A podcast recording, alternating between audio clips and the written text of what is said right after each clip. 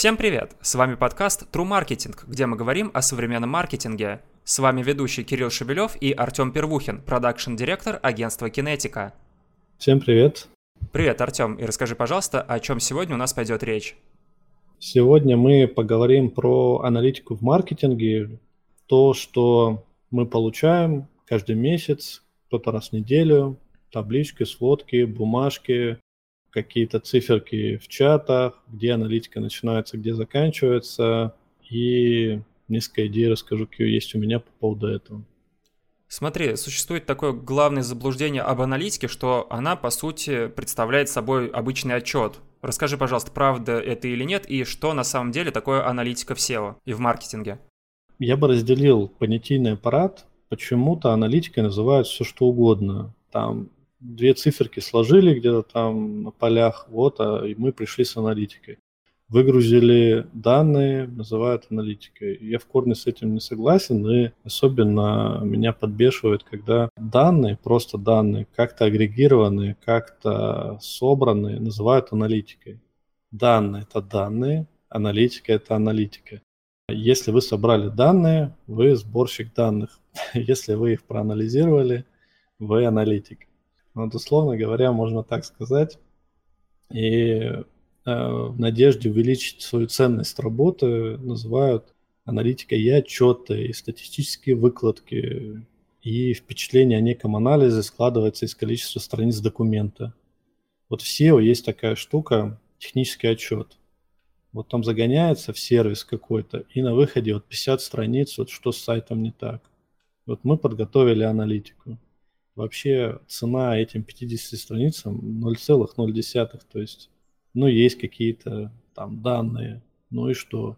Вот э, задача в этой куче данных найти ценное, если оно вообще там есть. Поэтому аналитика строится на основе данных, это его является нулевой частью. Данные действительно нужно уметь собирать, агрегировать, предоставлять в визуально понятной форме. Аналитика, она предоставляет ответы бизнесу на вопросы. А, то есть данные у нас, а, мы показываем, что от нас запросили а, в каком-то стандарте, в каком-то виде. А, что-то у нас вручную собирается, что-то автоматически. И всегда данные и цифры говорят о прошлом. Сколько-то было там, вчера, секунду назад, в прошлом году, сколько-то чего-то было. Анализ, он говорит о том, что нужно сделать, чтобы решить задачу, а опираясь на какие-то данные. Он э, говорит о будущем, учитывая и прошлое, и настоящее. Автоматизировать анализ практически невозможно.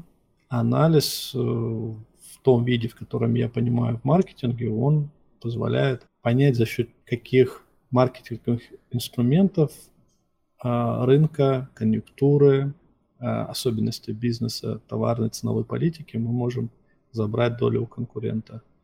И там появляется еще небольшая дисперсия, потому что в каждом канале свои механики, свои оферы, своя э, стратегия заработка на каждой когорте целевой аудитории. А аналитика, она больше про это. И вообще анализ начинается с формирования, исследования вот, ключевых показателей взаимосвязи между этими данными. Еще меня удивляет, что все вокруг называют друг друга экспертами. Вот всех друг друга. Аналитика и эксперты. Возможно, поэтому я решил отдельно поговорить об этом, потому что, вот, на мой взгляд, эксперт – это признание компетенции в профессиональной среде. Если у специалиста оно есть, то это может быть действительно основой для каких-то вот аналитических выкладок. И эксперт это то, в чем ты можешь проявить, когда у тебя большой накопленный багаж в ответе на конкретно эти вопросы.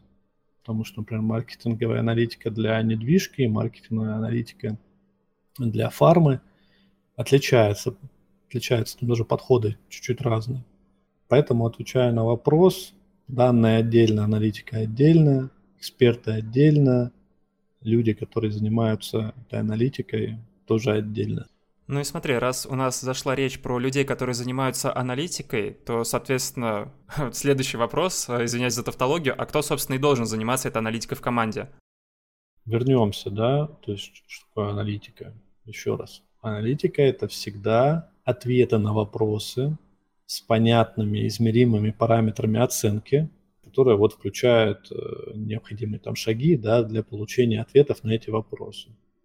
Основа анализа – это статистически значимые, актуальные, достоверные данные. Исходя из этого, получается, что вопросы-то могут быть у кого угодно. У бизнесмена, к маркетологам и маркетирам, у маркетира, к специалисту по каналу, у стратега, кому угодно, к специалисту по каналу и так далее. Поэтому, если просто руководствоваться воронкой, бизнес ставит задачи расти по доходу прибыли, маркетинг подчиняется по KPI, квалифицированные лиды, общий поток лидов и там средний чек и доход, опять же, и дальше уже специалистам все это уходит на качественный трафик, качественные лиды. Там дальше обычно бизнес уже отвечает. На, на стороне бизнеса квалификацию этих лидов, оценка и так далее. Дозвонились, не дозвонились, как пообщались на их стороне уже. Поэтому, ну вот у нас в команде каждый является аналитиком в своей части, но задачи, которые касаются, куда мы глобально бежим, а, отвечают стратегии. Они вот как раз больше за то, о чем я сегодня говорю. То, что касается аналитики, анализа данных, а может в команде быть э, такая должность, как аналитик, и он бы отвечал вот именно за сбор вообще всех данных э, по всем направлениям? Но тут э, или, то есть сбор данных это сборщик данных. Давайте вот называть. Ну так. еще вот за анализ как... данных, да. Да, вот э, сборщик данных. Вот он собрал данные, вот у него у него ценность определенная одна, а анализ данных и ответы на вопросы он Конечно, аналитики есть, куда они делись-то? Во всех бизнесах есть аналитики, сидят там, что-то говорят, э, решают какие-то задачи, а, отвечают на вопросы, которые перед ними стоят. Поэтому куда они денутся? Хорошо, а смотри, а как вообще отличить хорошего аналитика от плохого? Я бы смотрел на, во-первых, общие аналитические навыки. То есть аналитик должен обладать этими навыками на тестовых заданиях, когда э, я там подбираю в команду аналитика делаю специальные задачки, которые позволяют, опираясь на те данные, которые я расставил, человек должен пройти определенный логический путь и выдать решение, опираясь на них. То есть у нас условно есть точка А, точка Б, и между ними есть какие-то препятствия, какие-то недопонимания, какие-то незнания в чем-то, и нам нужно дойти из точки А в точку Б. Так вот такие вот задачки, некоторые я сам придумал, они позволяют посмотреть, как человек справляется с препятствиями, с незнаниями, со связью между данными. Иногда я данные вкидываю вообще всякие там левые, чтобы запутать. Поэтому человек должен вот, э, вот есть лес, есть точка А, точка Б, вот опираясь на какие-то данные, которые удается собрать, пройди наиболее коротким путем. Поэтому аналитические навыки, такие базовые, я убежден, что это вообще врожденно. То есть, если человеку это дано, то это можно развивать. Если не дано, то до свидания. То есть, без шансов это развить. То есть, должна какая-то дичайшая мотивация быть у человека самостоятельно. Поэтому и обычно их определяю. Потом отдельно я отмечу то, что это работа с, с базовыми данными, то есть минимальные какие-то правила, там Python, R, Tableau, SQL – а, ну и вообще, если это там просто стажер, то хотя бы Excel с, или спредшиты с э, базовыми знаниями по обработке данных, работа с query, которые позволяют э, эти данные преобразовывать и отображать в нужном варианте. А, ну, туда же регулярки, да, это само собой. Отдельно, наверное, отмечу еще критическое мышление – с чем самая большая проблема? Это с тем, что человек проецирует свой какой-то жизненный опыт. Вот э, особенно там, где он есть, там сложнее всего. То есть у человека есть когнитивные искажения. Хороший аналитик умеет их абстрагироваться хотя бы на сколько-то процентов. Я уж не говорю полностью все мы люди. Но вот одна из них, это вот когда свой опыт накладывается на эти данные. А, человек видит, э, не знаю, в семье у него там все люди определенного поведения, ему кажется, что все такие. Вот у него друзья вот как-то взаимодействуют с продуктом, ему кажется, все такие. И абстрагироваться от вообще забыть. Это вот отдельный навык. Он набивается, когда есть обратная связь. Вот когда человек примешивает, ну сейчас чего ты это взял вообще? Он говорит, ну а как, это же очевидно. Очевидно, что все любят пиццу. Это же очевидно. Ну нет, это не, во-первых, не очевидно, а то, что ты, твои друзья любят пиццу, прибереги вообще и давай уберем это. Мы будем говорить о том, кто как потребляет, какие данные у нас для этого есть, насколько они актуальны и для какого ну, там региона и когорта они подходят, а для кого мы вообще не, не подходят. Вот. Отдельно отмечу, наверное, это понимание бизнеса и погружение в него.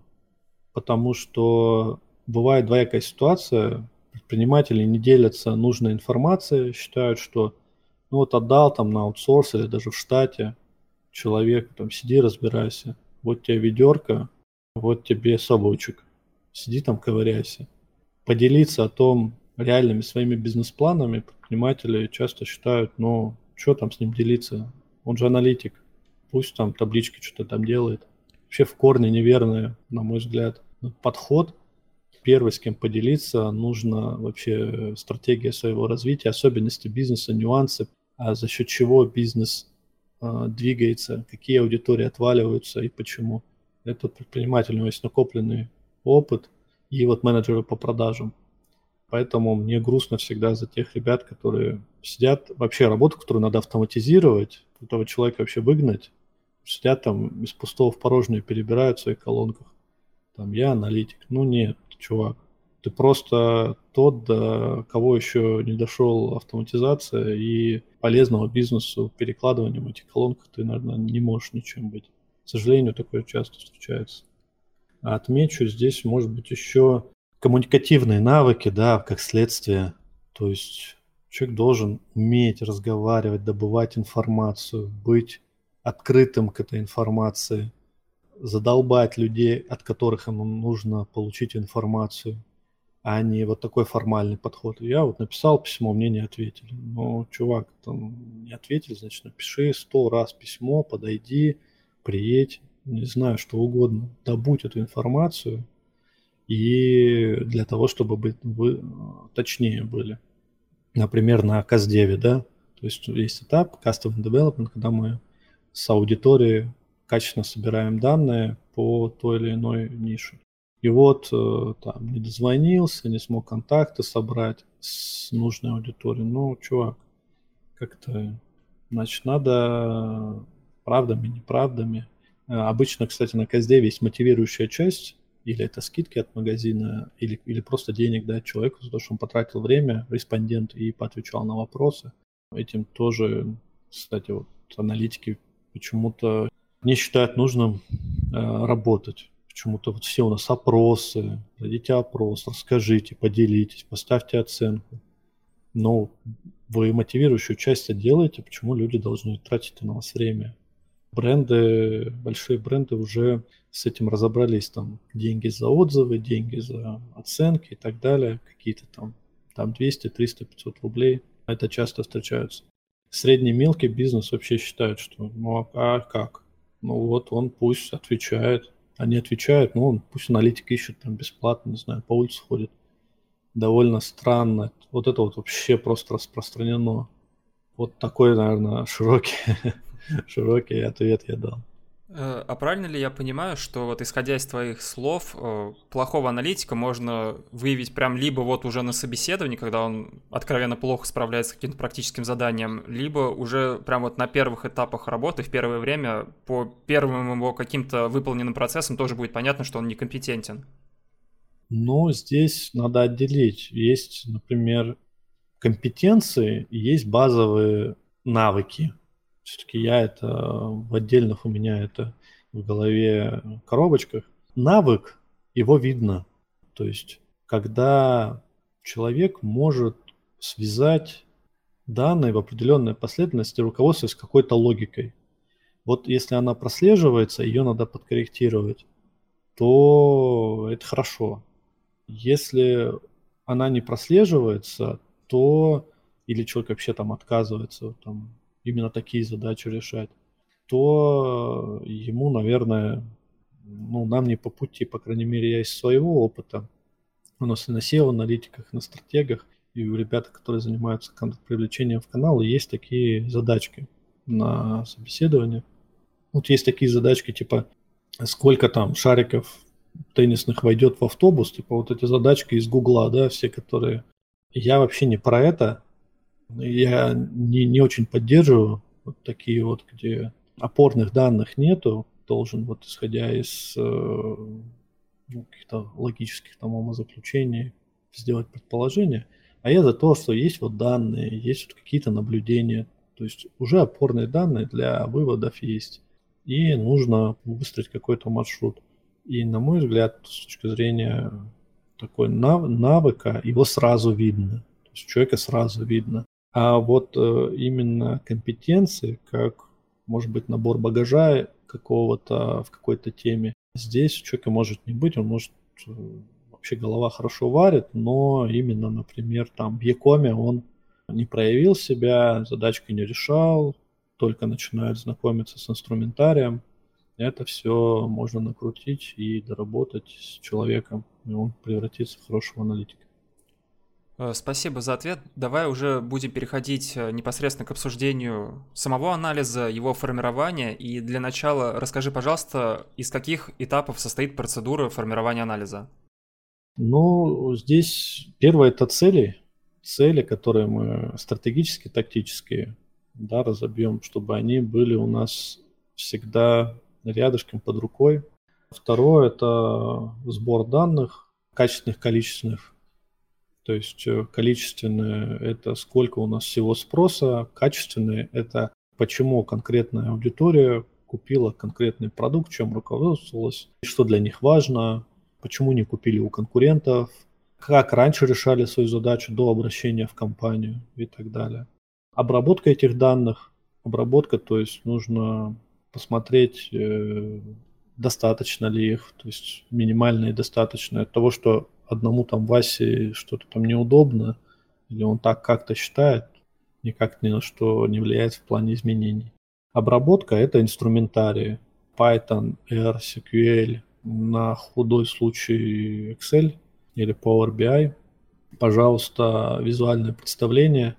Отдельно отмечу, потому что иногда заходишь в данные, там, ты почему так делаешь? Ну вот, смотри, ячейку E516, а там такой фарш, там такие формулы. И для того, чтобы разобрать ее, там куча зависимостей всяких разных. Ну, блин, ребят, напишите своим языком, понятно, что вы откуда берете и почему. И еще визуально хорошо представьте, чтобы там было все чистенько. Потому что уважайте свою, свой коллектив, в котором вы работаете, потому что с данными работают несколько человек. Кто-то ушел в отпуск, открыл вашу таблицу и вообще просто офигел тоже частая вообще проблема, как попало вот эти цифры э, разного размера, не без подписи, формулы зависимости. Но я с этим не согласен. Это не личный документ, который нужен лично. Ты работаешь в компании, ты работаешь в компании с коллективом, ты производишь актив, актив, который должен а, работать, за который потрачены деньги организации, будь добр, сделай так, чтобы этим активом можно было пользоваться. Собрал данные, они еще год вообще будут актуальны. Дай людям пользоваться, если ты там, не знаю, пойдешь в отпуск, там уволишься или перекинут тебя на другое направление. Не надо все заново делать. Пусть эта штука рабочая будет. Тут еще знаешь, а... Э, извини, перебью про документы. Особенно люблю таких людей, которые заходят э, в документ с общим доступом, где уже все готово и настроено, применяют кучу фильтров, тасуют данные, и когда посмотрят, что им нужно, просто уходят, не вернув в исходный вид. Вот этих людей прям очень обожаю. В Google документах есть кастомные фильтры, которые включаются только у тебя, только ты их видишь, коллектив не видит. Да-да-да, но и, и их хорошо бы использовать, да. да. По поводу еще этапов, да, то есть когда мы цели определили, данные собрали, агрегировали их, э, у нас идет интерпретация результатов. То есть интерпретация, понимание того, что данные означают в контексте этих целей и вообще общего бизнес-контекста. Вот здесь вот, наверное, самое сложное, потому что интерпретировать данные – это такой нюанс, котором каждый может увидеть по-своему, что это означает. Будем ли мы стратегически развивать продукт в эту сторону или не в эту. Но вот этап интерпретации ключевой, потому что если данные я соберу красиво, оформлю, отдам 10 аналитиков, интерпретируют их скилловые одним образом, не скилловые другим образом. Это багажа, мы еще об этом поговорим. И потом уже это завернуть это все надо в презу или отчетик, опять-таки, для того, чтобы сходить к руководству, там три слайда сделать, сказать, что в общем ситуация такая, решение такое, решение А у нас в этом преимущество, решение Б такие-то преимущества, недостатки, есть там решение С совсем вот там определенное. Тоже нужно уметь, смотря с кем общаюсь, предоставлять данные. И здесь остается, наверное, пару этапов. Это разработка вот тактической части реализации и мониторинг и оценка. Вот это вот комплекс, я называю аналитикой данных в маркетинге, как я это вижу. Давай теперь перейдем к следующему, как по мне, довольно интересному вопросу. Скажи, пожалуйста, а как смотрят на аналитику заказчик и аналитик? А, ну, здесь что? Начнем с заказчика, да? Заказчик, предприниматель или маркдир, у которого есть планы по увеличению дохода. При этом маркетинг формирует эти планы по заказам, заявкам, трафику и ну, требует, например, это с агентства или там с инхаус специалистов. И э, если мы разобрались с постановкой задачи, то по целям, например, там, заказчик смотрит на аналитику как на инструмент, а аналитик смотрит как на процесс исследования данных, получения там, нужных взглядов, информации, которые могут помочь бизнесу. С точки зрения принятия решений заказчики используют аналитику ну, вот для принятия обоснованных решений, ключевое слово здесь обоснованных, куда лучше инвестировать э, свои ресурсы, какие каналы, какие продукты, как развиваться на ближайшие полгода-год. И при этом аналитик использует аналитику для определения общих трендов, помощи в этом, да, идентификации проблем, возможностей и вот предположений на основе их анализа. С точки зрения перспектив, наверное, заказчики фокусируются, как она, данные анализа помогают достичь коммерческих целей, а маркетинговые аналитики смотрят на аналитику с более такой, наверное, технической, может даже где-то научной стороны, фокусируются на правильности, там, точности данных для анализа. Поэтому в целом обе стороны, заказчик и стратег, смотрят на аналитику как на довольно такой важный инструмент для достижения успеха в бизнесе и маркетинге. И вообще они должны как сообщающие сосуды, то есть информация должна пинг-понгом туда-сюда ходить, потому что каждый от этого выигрывает.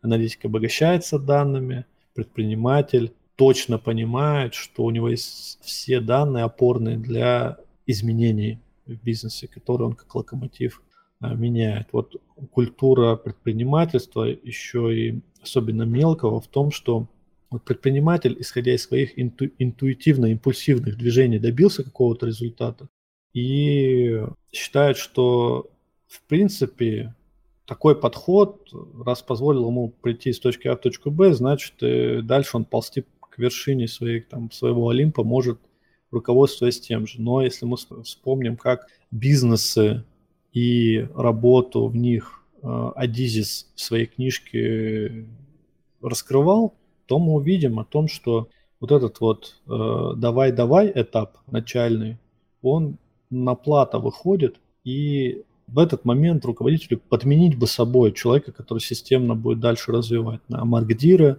или маркетолога. А есть часть ребят, вот они застряли, и вот все, вот они в старой парадигме, вот там по 10-15 лет, вот сидят, ковыряются, не могут переключиться. Проблемы с делегированием, с доверием и так далее. Поэтому хороший аналитик, он может помочь все то же самое делать еще и лучше на опорных данных, а не на интуиции, на маркетиру. Понятно, что мы здесь о чем должны говорить? О том, что все-таки там собственники, руководство самые мотивированные люди. Они днем и ночью думают о своем бизнесе, как о своих дитя. А какой-то наемный там персонал, там как повезет. Поэтому, конечно, если общая мотивация достижения цели, конечно, она всегда будет у собственника. Но и не надо строить иллюзии, что вы найдете какого-то человека, который будет там, также замотивирован. Ну, какая-то вообще утопия. Ну, вообще, если там маркетинг справляется на 70% от того, что может там собственник, ну и отлично. То есть вопрос делегирования доверия здесь в этом тандеме собственник и аналитик или собственник маркетир, который тоже является и то у него тоже такое, да, ключевое решение он принимает, куда мы будем развиваться, с какими бюджетами, будем мы экономить или мы будем расти. Это а, напрямую зависит от маркетира, что я встречаю, маркетир сменился или маркетолог сменился на проекте, они тратили, росли, росли, пришел такой, вот эти, давайте мы будем обсуждать э, совещания, по два совещания в неделю, мы будем все обсуждать, ничего не делать, мы будем только обсуждать, вот запятую куда поставить, а вот а какое слово мы добавим в Яндекс Директ, какое слово мы сегодня удаляем. И вот он глобально, человек такой сфокусирован на, на мелочах, и из мелочей появляются такие же амбиции, приводят к минимальным результатам, конечно. Много ресурсов не на то уходит. То есть почему? Человек такому можно пройти, он хочет 100% бюджета отработать результативно, эффективно, чтобы все было в прибыль.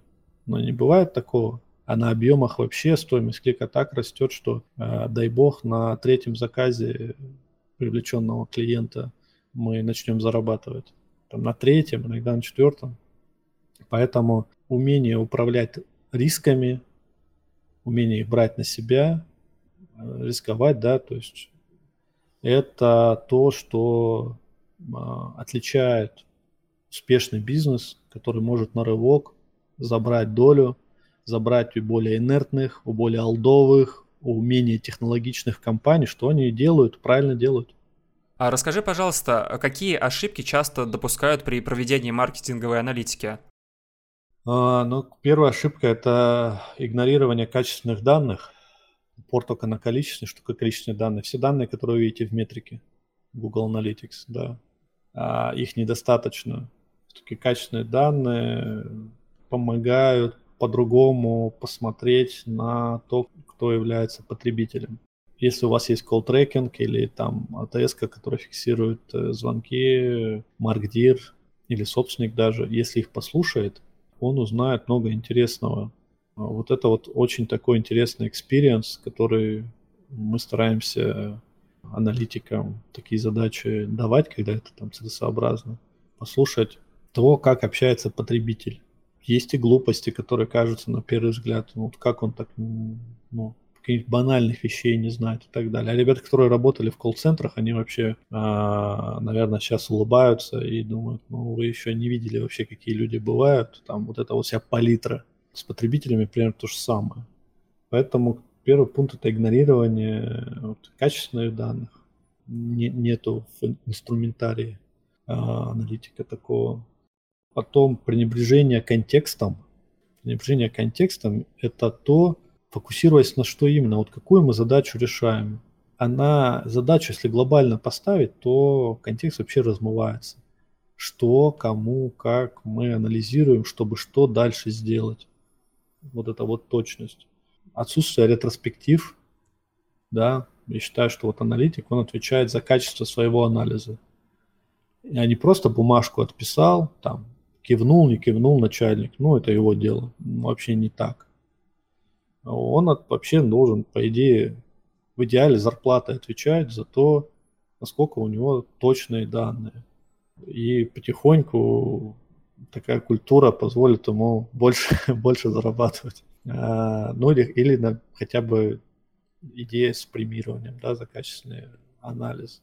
То есть мы же говорим, что из, а, из, из точки А в точку Б добегаем таким путем, нам, нам встретится то-то, то-то, обходить мы будем так, в конце такой результат будет.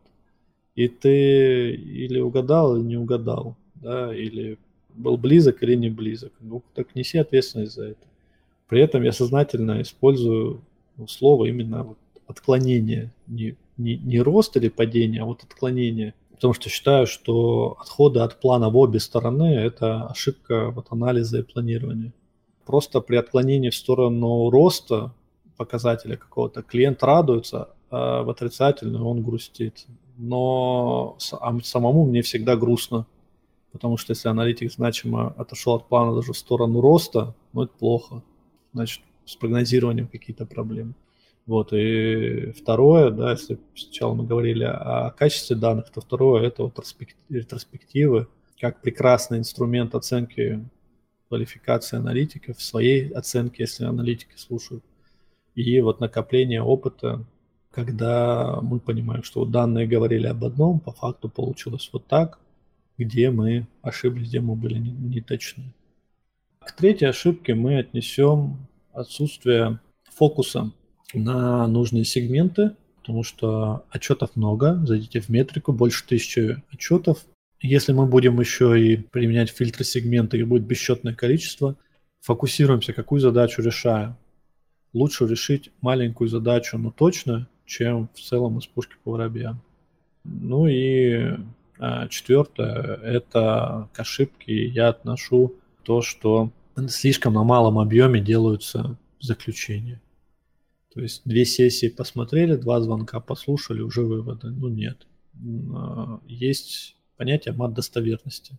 Когда мы делаем, например, сплит-тестирование для того, чтобы гипотезу свою подтвердить или опровергнуть, и она была точно на основе данных, да, когда аудиторию 50 на 50 распределяем, и она видит а, вариацию, страничку с изменениями, а одна видит половинка аудитории исходную версию, то там есть мат достоверность, которая считается автоматически вот она там порядка 80%, когда набирается, мы считаем, что тест выполнен. Успешно, неуспешно, уже там второй вопрос. Поэтому объем минимальных данных для выводов нужно собирать, и на малых объемах это является ошибкой представлять данные и аналитику. А расскажи, пожалуйста, какими критериями должен обладать хороший анализ? Какие критерии? Первый критерий – это прикладная ценность с этим можно идти и делать изменения смело. Менять каналы, подключать каналы, менять товарную номенклатуру, делать доработки сайта и так далее. Второе – это адаптивность, то есть у нас наша стратегия должна быть приземленная. То есть вот сейчас в рамках этих условий это вот так работает. Если у нас условия изменились, то у нас вот такой план Б. Если мы пересматриваем путь, то мы это делаем раз в какой-то период. Я о ретроспективах уже говорил, да. И точность анализа все-таки зачем он такой, если мы не можем нормально достоверностью подсказать данные, да? Точность анализа вполне себе понятные критерии хорошей аналитики, это правильное применение статистических, аналитических методов, учет там потенциальных как искажений, так и погрешностей, которые встречаются. Вот, пожалуй, вот такие вот э, критерии можно выделить. Э, спасибо за ответ. Артем, наш подкаст уже постепенно подходит к концу, и у нас осталась последняя тема на сегодня. Опиши, пожалуйста, вкратце портрет идеального аналитика. Идеальный аналитик – это такой специалист, который быстро считает с помощью инструментария, который у него под рукой, разбирается в бизнес-моделях сферы, с которой работает, понимает, что такое риск-анализ, и учитывает это, а не рисует только безоблачное, прекрасное будущее, где все разбогатели и катаются там на яхтах. Понимает и легко устанавливает там вот, причинно-следственные связи, это является корневое. между данными, обладает некой смекалкой, умеет четко выражать свои мысли и презентовывать кураторам и команде э, результат. Ну и надеюсь, такой человек существует. Вот если он идеальный, надеюсь, где-то он есть. Не идеальный, знаю полно. Ну что ж, э, на этом наш подкаст True Marketing подошел к концу. Увидимся через неделю.